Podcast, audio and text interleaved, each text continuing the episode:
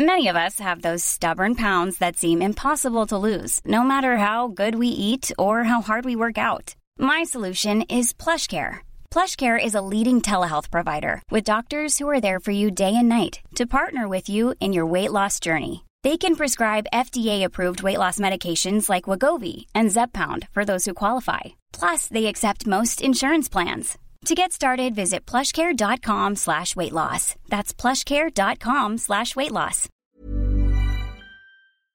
Un abrazo con mucho cariño y, y con mucho respeto. Acuérdense que para mí la afición del América es lo más importante. Los quiero mucho. Esto es Linaje Águila. Y creemos que cada gol une al Este es un podcast para los que disfrutamos del fútbol y sabemos que al final del día no es lo más importante. Porque el fútbol es para cotorrear, conectar con gente chida y para inspirarnos a seguir con lo que nos toca. De fútbol no entendemos mucho, pero para el relajo nos pintamos solos.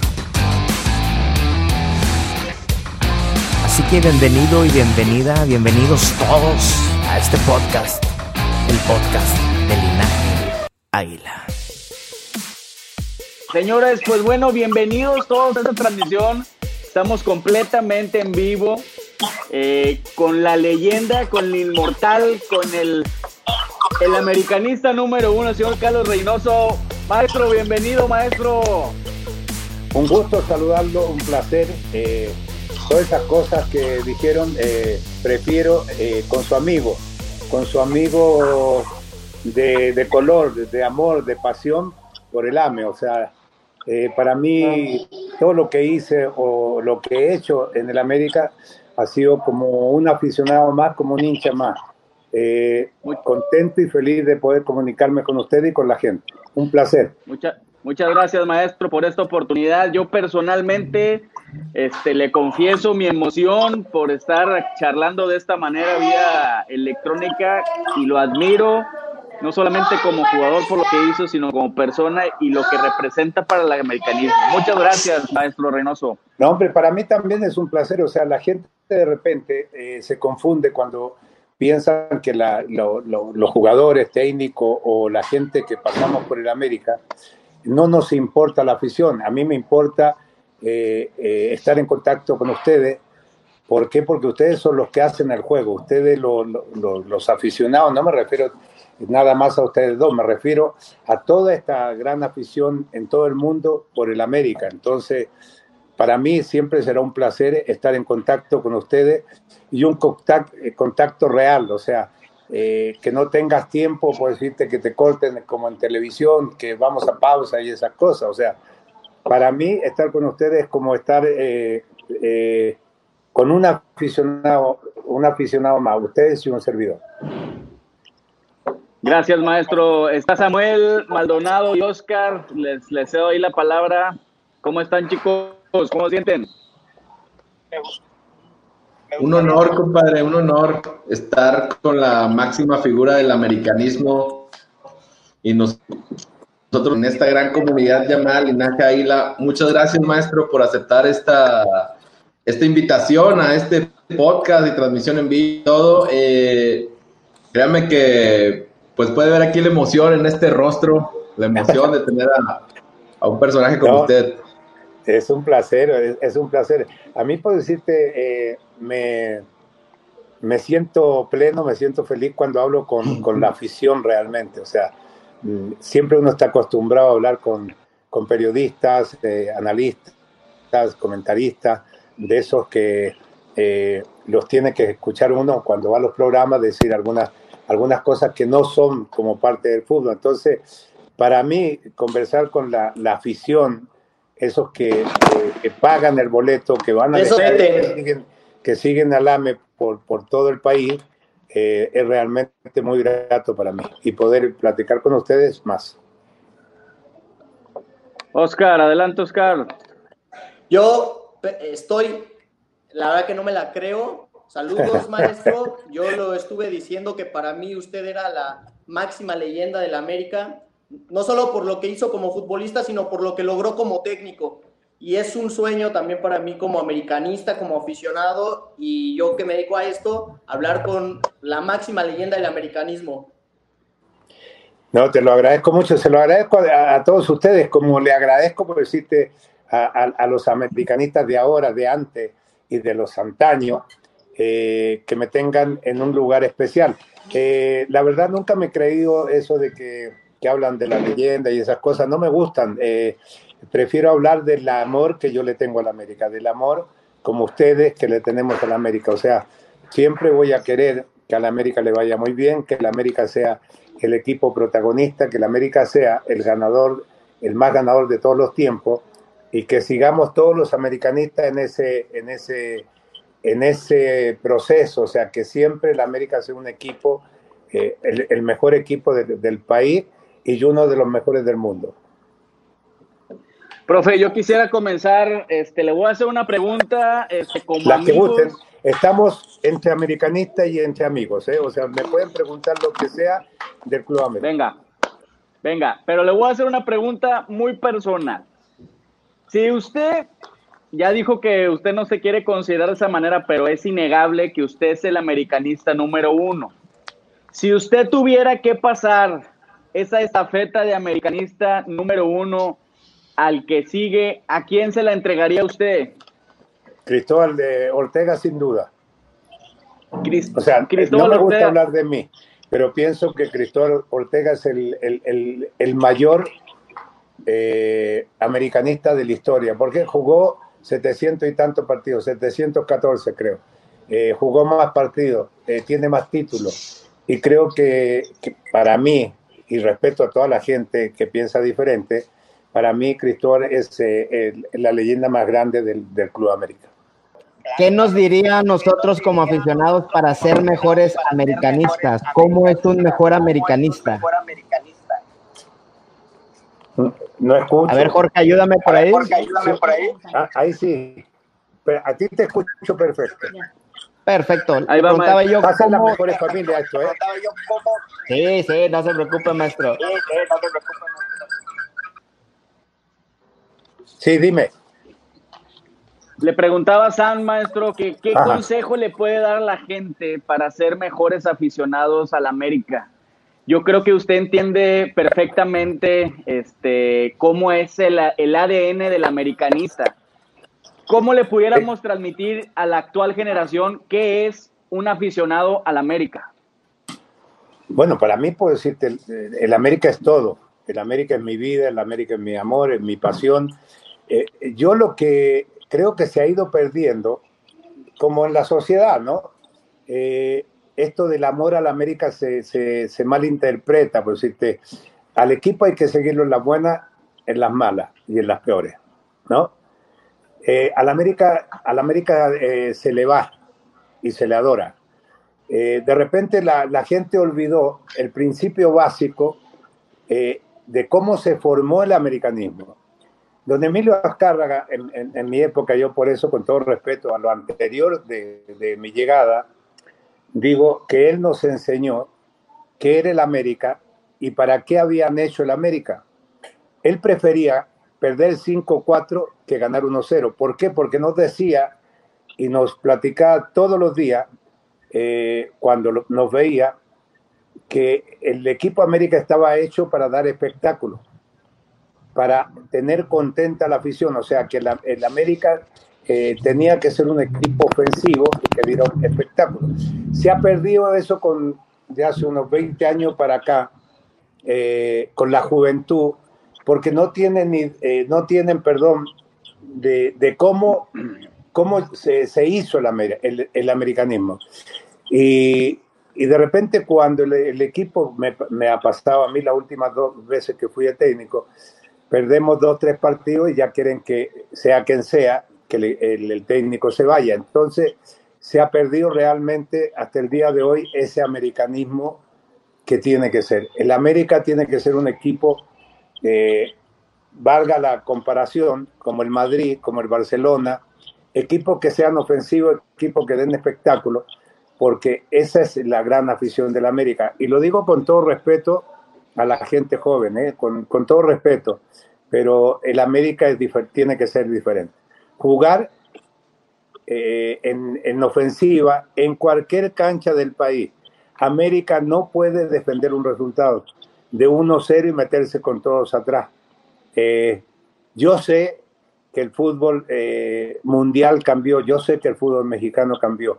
Hoy día vale más ganar y, jugando feo que ganar como tiene que jugar el América. Eso para mí es, es, el americanismo.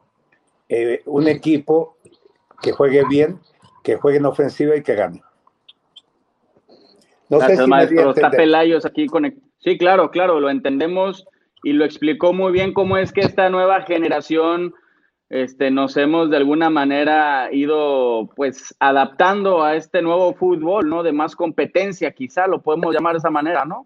Sí, puede ser, pero pues decirte yo, me tocó jugar en este país contra grandes equipos, o sea, el Cruz Azul, el León de antes, el Monterrey de antes, eh, el Puma de antes, o sea, hubo una época en Puma, por decirte, que jugaban Caviño, Hugo Sánchez, eh, tenían eh, de Muñante, tenían grandes Spencer, y me falta uno de... O sea, todos los equipos tenían grandes jugadores. Adelante, Playos, bienvenido. Maestro, buenas tardes. Oye, créame que estoy, Bien, ahorita mucho mejor que estamos platicando con usted. Créame que no quepo de alegría, no me creo este momento que estamos platicando con una leyenda. O sea, hoy no lo hablo como Miguel Pelayo, hoy creo que representamos a la comunidad de americanistas del linaje Águila. Estamos, hace unos días festejábamos los 50 años de su llegada a México. Ahora tenemos la dicha de estar platicando con ustedes esta plática como amigos se lo agradezco y le agradezco tantas alegrías que nos ha dado, que nos dio como director técnico y como jugador. Muchas gracias, muchas gracias, Dios. Eh, soy feliz platicando con ustedes. Cuando hay un, cuando hay ese respeto, por decirte, que se, que, que, se tiene entre americanistas, pues para mí es un placer y un, y un gusto estar platicando con ustedes. O sea, Créanme, lo digo con, todo el cariño del mundo y no por faltarle respeto a programas de televisión que me tienen, eh, me invitan y, se portan muy bien conmigo, que, que ahorita me siento realizado porque estoy en contacto con la afición de la América, con, la parte esa que, no cobra, que no, que, o sea, que, es puro sentimiento. Entonces me siento feliz de estar con ustedes. Gracias, Gracias, maestro. Oscar, ¿tienes algo, no, Oscar? Sí, yo, eh, maestro, pues ya le había comentado. Y yo sí quiero, ahorita ya después de que es todo por, hablar con usted, yo le quería preguntar, porque obviamente en opciones nuevas no lo vimos eh, más que en videos, ya sea por YouTube o por hazaña, no lo vimos eh, cómo jugaba. ¿Hay un tipo de jugador para las nuevas generaciones que se le asemeje hoy por hoy en el fútbol mexicano? sabemos que usted es el mejor extranjero que ha venido a México, no porque lo digamos nosotros, sino lo dicen los antis y todo. Muchas gracias, muchas gracias. Yo, yo puedo decirte, eh, eh, de esas cosas no, y se los digo con todo el cariño del mundo, no, no me gustan las comparaciones y no veo a los jugadores eh, que se parezcan a mí. Al, revés, por decirte, me siento feliz cuando veo jugadores que juegan bien al fútbol, como, por decirte, Raúl Jiménez. Eh, eh, como el chico Córdoba, por nombrarte a dos americanistas, Vera Ochoa, que lo, conozco de, niño, lo llevamos a San Luis a, que nos ayudara a subir al San Luis, después lo tuve en América. No me, y a mí por lo menos no me gustan las comparaciones. Eh, yo sé que hay jugadores de fútbol que le encanta que les digan que son los mejores. Lo que sí te puedo decir, con todo el cariño del mundo, que soy el más grande americanista de este país. O sea, no me refiero a jugador, me refiero que soy el más hincha del América y soy el número uno, porque siempre voy a querer que la América gane, por supuesto que jugando bien. Eh, entonces no me comparo con ningún jugador. Yo creo que, pues sí, te me siento feliz de haber jugado con Cristóbal Ortega, con Tena, con Aguirre, con De los Cobos, con Mario Trejo, con Vinicio, se me olvidan mucho eh, de los jugadores eh, que nacieron estando yo en el primer equipo y que los bajaba a ver a las fuerzas menores. y varios más, se me olvidan Alberete, Ale Domínguez, se me olvidan varios de los chicos. No me gustan las comparaciones, pero sí veo que en el fútbol mexicano hay grandes jugadores, pero, y como amigos se los digo, creo que el, el fútbol de antes no tenía la puerta abierta esta de Europa, que habían muchos jugadores mucho mejor que los de ahora. Eh, Luis Hernández, eh, Cuauhtémoc Blanco, El Beto, eh, Hermosillo. Para mí el mejor central que yo he visto, Luis Suárez, perdón, Suárez. Claudio. Claudio Suárez, Rafa Márquez, Ambriz, no sé tanto, eh, no sé si ya les dije Benjamín Galindo. Creo que el fútbol de antes era, era, era mucho mejor. Por decirte antes, de extranjero, Marín, Quintano, Caviño, Muñante, Cardoso, Aguinaga, el ruso Brailovsky, Negro Santo. Entonces, compararlo con estos chicos de ahora no, no se me hace justo, ni compararme yo con algunos. Los han visto. Y de los últimos... Sí, eh, tantos, tantos jugadores que eh, no tendríamos tiempo de seguir platicando. Entonces, eh, sí lo digo con mucho orgullo, con mucho orgullo y con mucho cariño. Me considero el, más grande americanista porque amo a la América, pero no porque como jugué, no porque gané el título, porque soy americanista igual que ustedes. Maldo, ¿tienes una pregunta, Maldo? Y soy más viejo por eso. Soy el más grande americanista porque soy mayor de edad. Adelante, Maldo. Sí, tengo una pregunta, este, un poquito al, tono, en tono fan. Hay una canción eh, que es que canta el, maestro. Te la canto, te la canto. No, maestro, no, me digas eso porque voy a llorar. Recuerdo que un día fue cuando mi padre a su lado me llamó, me dijo él, así iba. No, maestro. Esto lo hago, con ustedes porque me siento un aficionado más. Me siento un aficionado más como ustedes. O sea, por eso a mí no me gusta eso de que me encasillen como el más grande, como la leyenda. No, soy el más grande de edad y el más americanista. Oiga, maestro, yo quiero hacerle una pregunta este, que creo que solamente usted me puede responder. A ver. Había un jugador. Ahí Regio Montano, ¿eh? Sí, a mí, bueno, había un jugador que la verdad a mí me llenaba muchísimo los ojos y yo no sé por qué no pudo trascender más en el América, pero usted lo tocó este, ponerlo en la cancha, Néstor Gabriel Cedrés. ¿Por qué no tuvo más trascendencia en el América Cedrés, maestro? Fíjate que fue un, un momento bien difícil de, como técnico americanista que me tocó vivir. O sea, eh, llegué en un momento en que todos los... Eh, ¿cómo, ¿cómo, te explico? O sea, ya el plantel estaba hecho, entonces eh, estaba CD, eh, el Rolfi, el Rolfi, y había un brasileño, ¿cómo se llamaba? Que, que, que me gustaba. Yalmiña. Eh, estaba Leo Rodríguez. Leo Rodríguez, sí.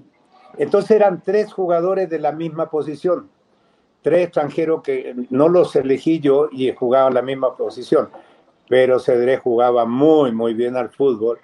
Eh, el Rolfi también y, Leo Rodríguez también, o sea, pero eran de las mismas características. Entonces, costaba armar un equipo y costaba eh, ponerlos para que jugaran y fueran un equipo ofensivo y agresivo. No, no sé si te me, me, di a entender. Sí, sí, sí, sí, perfecto. Oscar, ¿tienes algo, Oscar?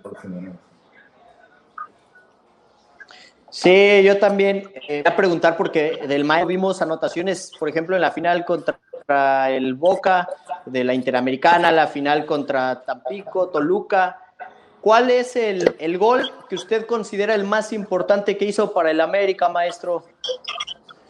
Híjoles, que ahí puedo decirte, volvemos a, los programas de televisión y programas de que hacen programas de análisis, ¿no? O sea, primero, yo no era goleador. En mi tierra sí fui goleador.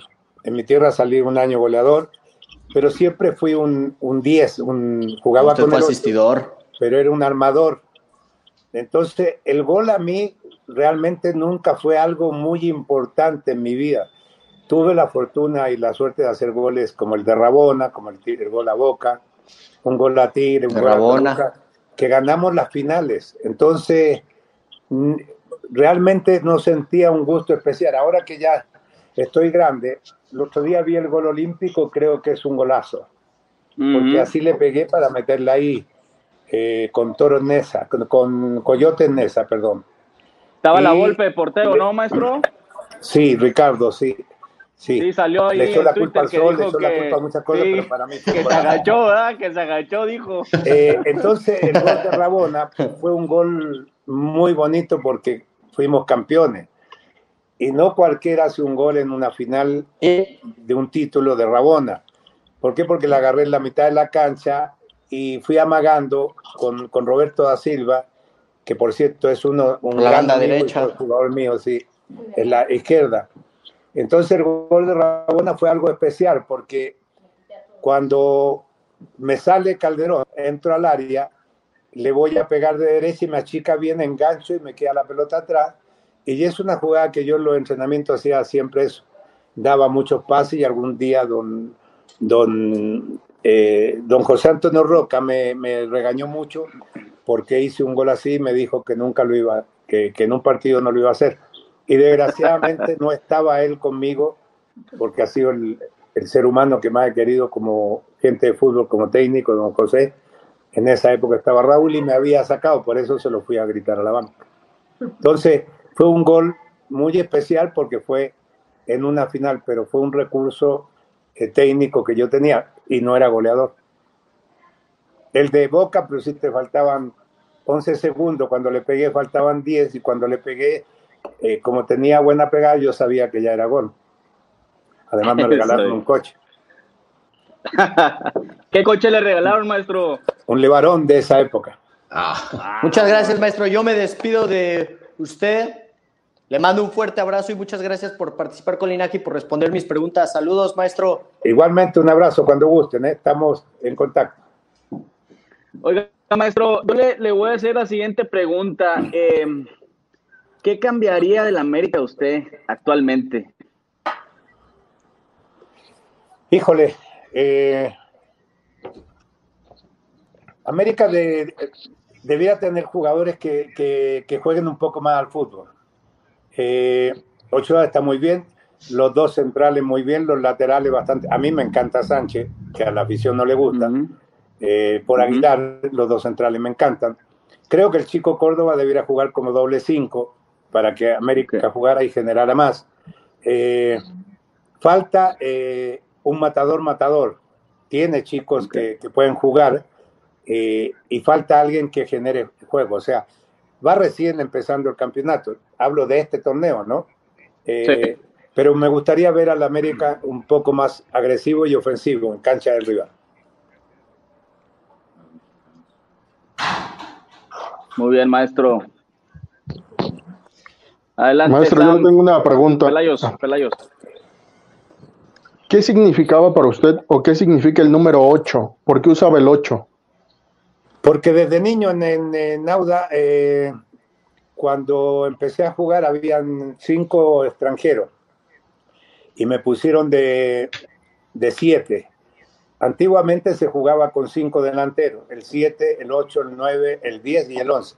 Y el diez era, un argentino siempre, Walter Jiménez, eh, siempre el diez eh, en Chile era el, el armador, el, el que hacía el fútbol.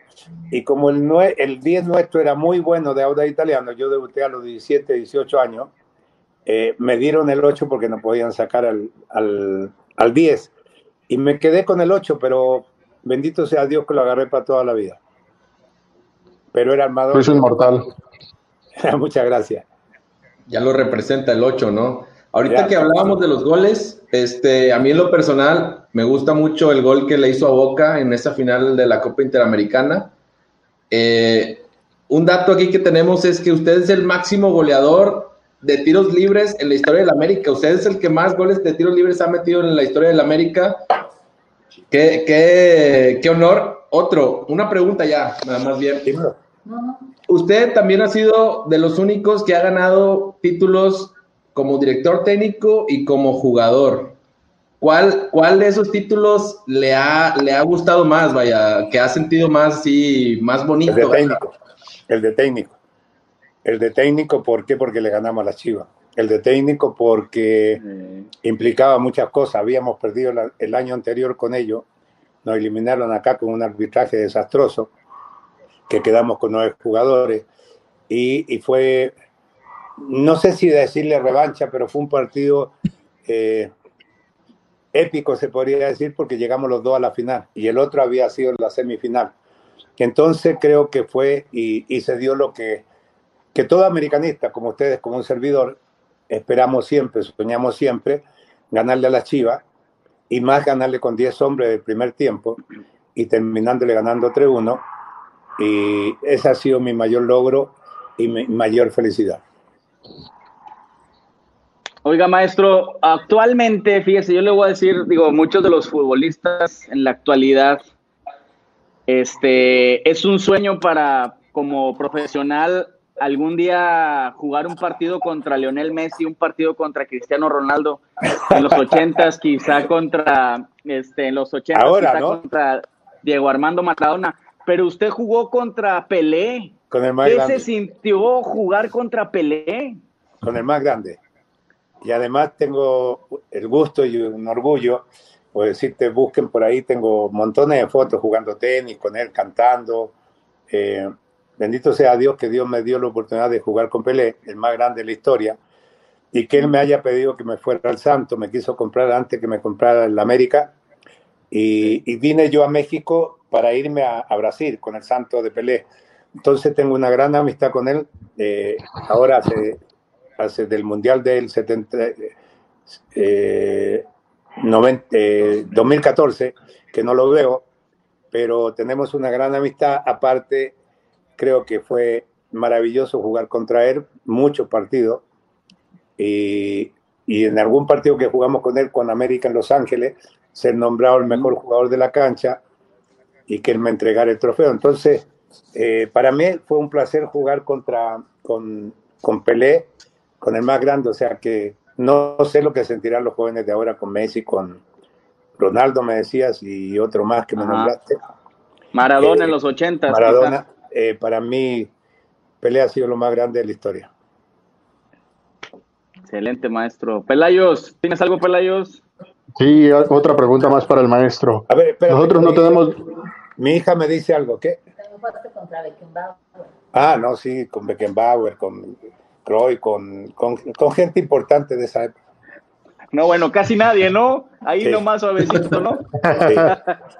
No, pero por decirte, jugar contra Garrincha, eh, jugamos el 65 en el Maracaná, con esa selección de, de que después fue campeón, eh, que había sido campeón en el Mundial de Chile. Eh, entonces, tuve la fortuna de jugar con gente eh, muy buena y que siguen en la historia del fútbol. Por decirte, para mí, que hace rato me decía este chico, eh, nuestro compañero que me comparaba, que la leyenda, que todavía me sigan comparando con los jóvenes de ahora, para mí es un, es un privilegio, un honor. Y, y ver a Pelé, por decirte, es un, fue un privilegio y un honor. Pelayos, ya se nos fue Pelayos, ahí está. Maestro, Ya se nos Eh, fue Pelayo. pues ahorita no sé si me, me escuchan, ¿sí me escuchan? Sí, sí, perfecto. Yo te Ahorita escucho usted perfecto. dijo, ahorita usted dijo que no estábamos en los programas de la televisión, que estábamos entre cuates. Sí, sí.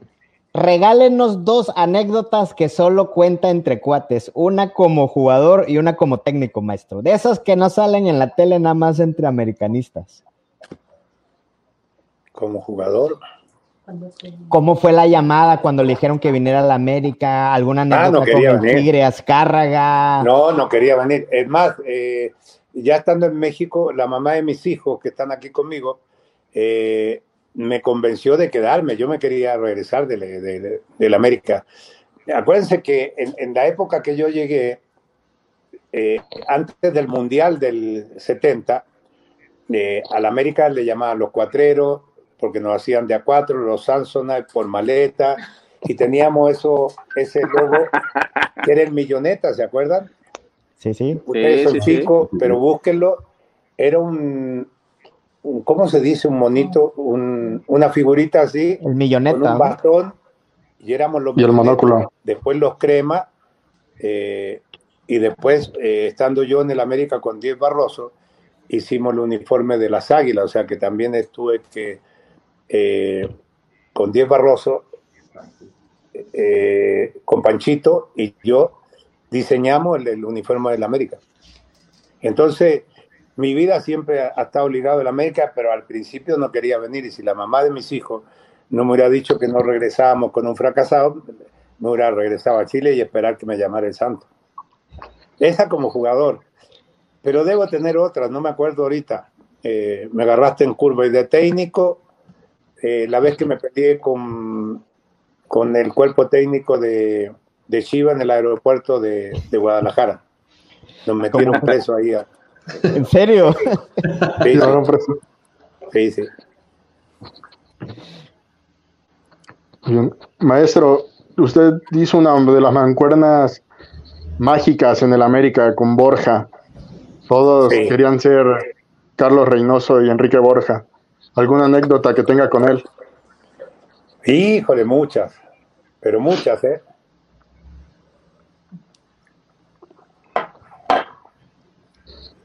Un día con Enrique, Enrique ha sido mi ídolo como, como ser humano, como profesional y como goleador.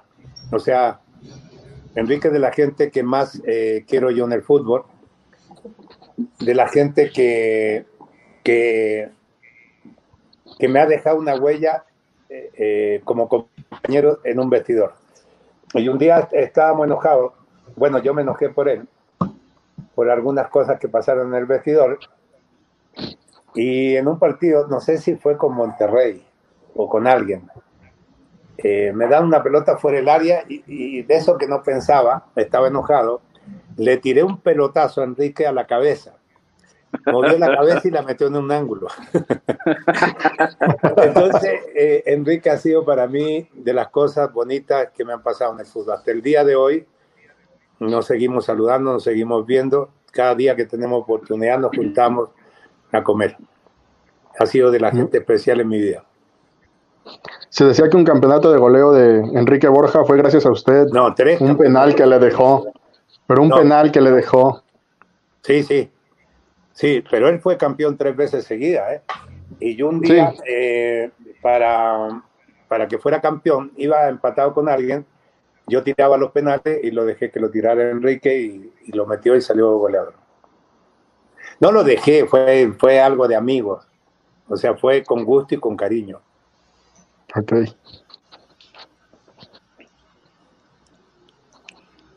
Adelante, Pelayos. ¿Tienes otra ahí, Pelayos? Sí, bueno, ya eso es más personal. Comida mexicana favorita, maestro. Tacos.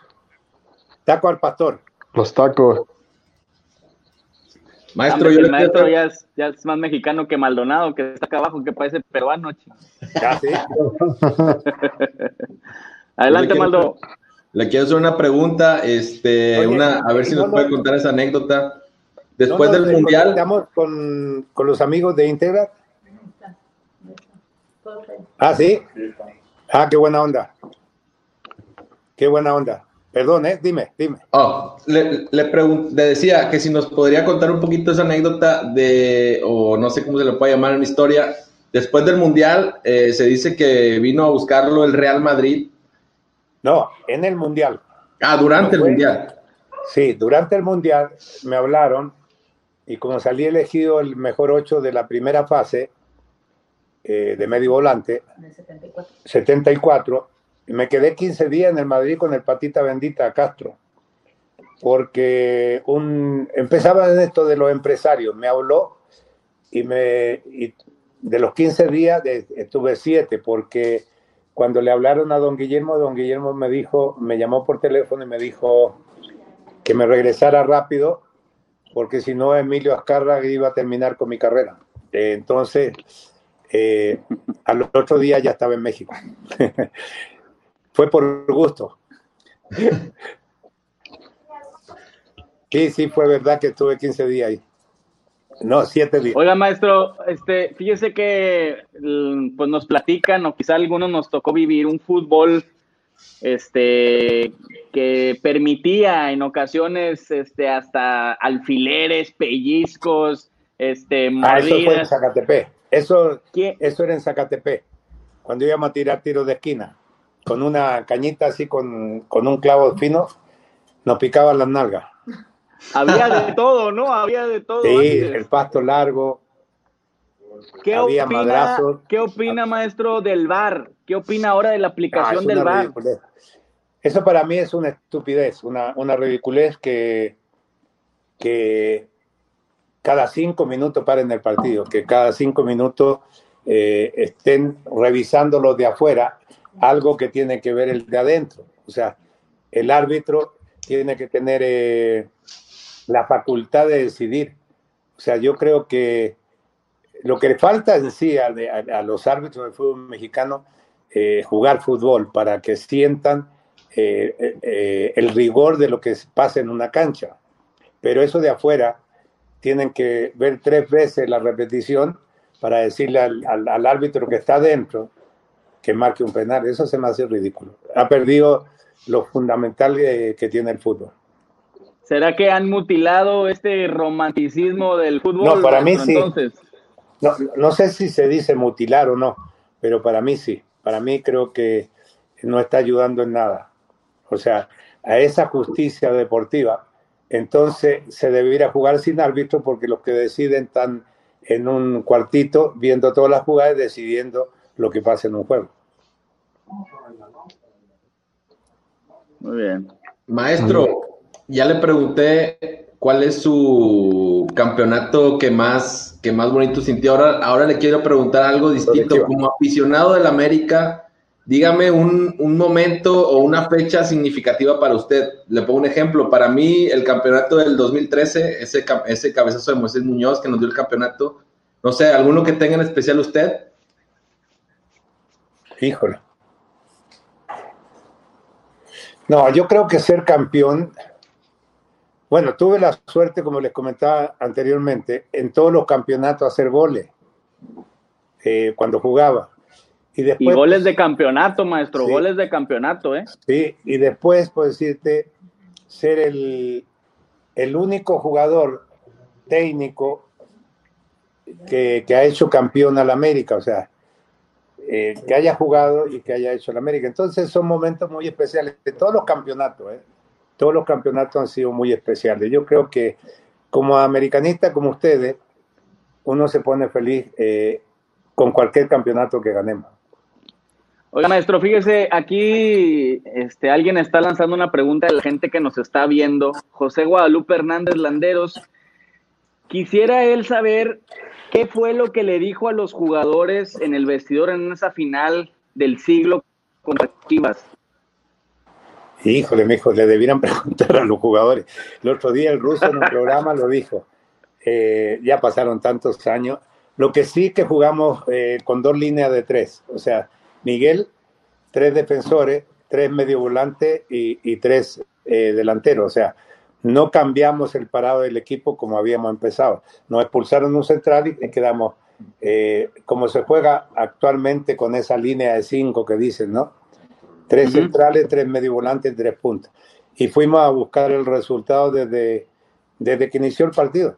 Eh, y creo que fue uno de los partidos históricos que hizo hicieron los chicos del América en esa época, los, los Elá, los Brailovsky, los Ortega, los Pena, eh, Aguirre, Vaca. Eh, entonces creo que, que ese fue el mensaje, no perder el ser ofensivo, le terminamos haciendo tres a, a Chiva, con diez jugadores. Yo creo que ese fue el mensaje, lo, dijo el otro día el ruso, lo recordó muy bien. A ver, Basam ahí con Instagram, Basam. Maestro, eh, ahorita que mencionó lo de ser ofensivo, a veces el aficionado americanismo se polariza en dos grupos, el que quiere ver goleando al América 8-0 y el que dice con que ganemos 1-0 pero teniendo el trofeo en la vitrina. ¿Qué nos cuenta de eso, maestro? A mí no me gusta, pero 8-0 no gana nadie. Eh, a mí no me gusta. No me gusta ese pensamiento. Respeto toda la forma de pensar de los aficionados. ¿eh? Para mí lo más importante son ustedes más que los directivos, más que los jugadores, más que los técnicos. Ustedes son los importantes. Si hay gente que piensa así, pues no conoce realmente la historia de la América, pero se respeta. A mí no me gusta. Bien cortito y bien claro. A mí no me gusta. Me gusta que la América gane jugando bien eh, y si es posible que golee. Para usted sí, para usted sí le, importan las formas, 3 a 1, golear es 3 a 0. ¿Cómo? son importantes las formas para usted entonces, ¿no? Sí, no, no. Bueno, se lo decía recién, hace rato eh, al empezar. Don Emilio nos enseñó a nosotros, a, los grandes de, que ya somos grandes de edad, eh, a todos los chicos en esa época de jugadores del América, que él prefería perder 5-4 que ganar 1-0, porque el equipo tenía que dar espectáculo porque estaba hecho para la afición. Como éramos de, la, de la, casa de espectáculo eh, más grande de Latinoamérica de televisión, ese era el pensamiento de Don Emilio. Maestro, Ahora celebran los 1-0 y levantan los brazos. A mí, a mí no me gusta. Maestro, le pregunta Iván Telles, ¿le hubiera gustado dirigir en algún momento a la selección mexicana? Y aunado a esa pregunta, ¿cuál sería su opinión sobre qué nos falta, qué le falta al fútbol mexicano para dar ese pasito? Bueno, eh, cortito, me la ofrecieron una vez y me dijeron también si quería el América, prefería el América.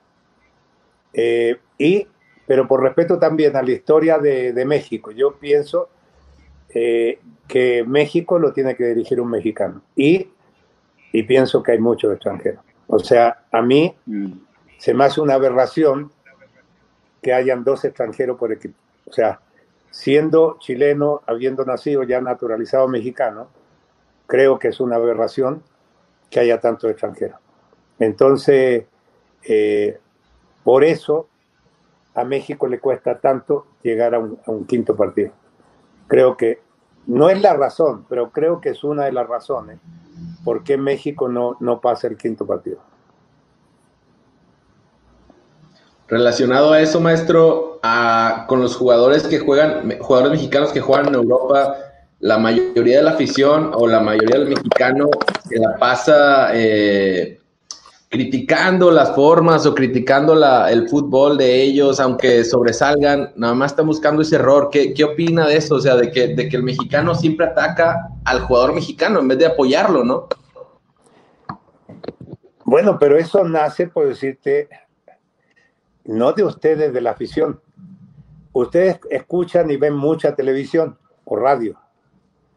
Y normalmente eso nace de, la televisión, de que el chicharito está agrandado, de que Rafa Márquez no se dedica plenamente al fútbol, de que Galindo era frío, de que...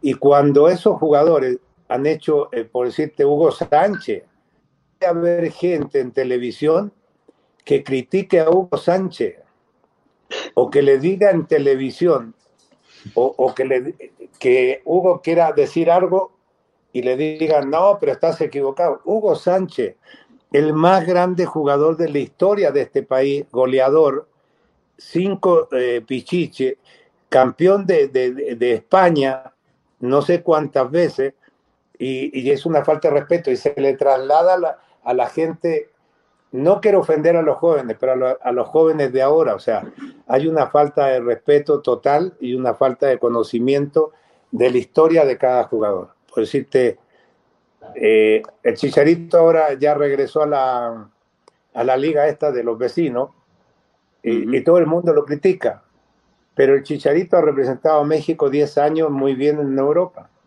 Entonces, creo que nace de la televisión, nace de la televisión para que la gente se empiece a confundir.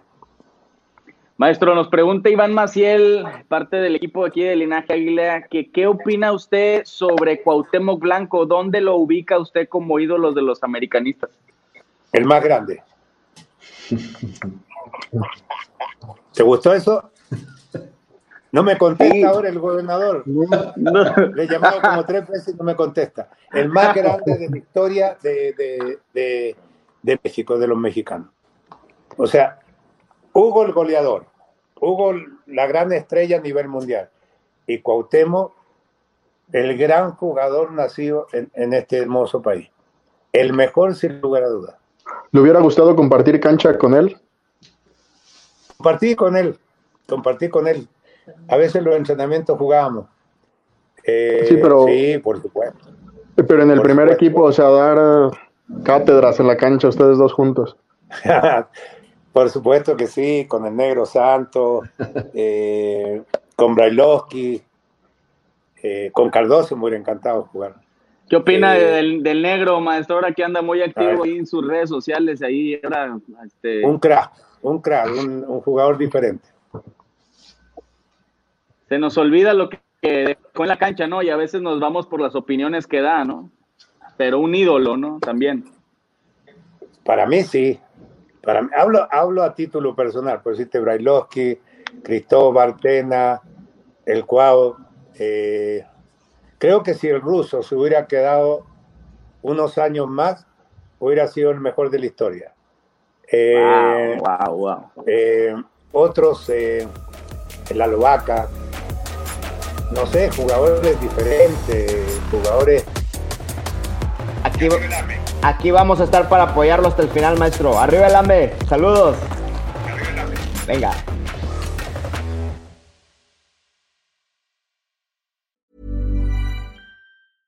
Imagine the softest sheets you've ever felt. Now imagine them getting even softer over time. That's what you'll feel with Bowl and Branch's organic cotton sheets. In a recent customer survey, 96% replied that Bowl and Branch sheets get softer with every wash. Start getting your best night's sleep in these sheets that get softer and softer for years to come. Try their sheets with a 30-night guarantee. Plus, get 15% off your first order at bowlandbranch.com. Code BUTTERY. Exclusions apply. See site for details.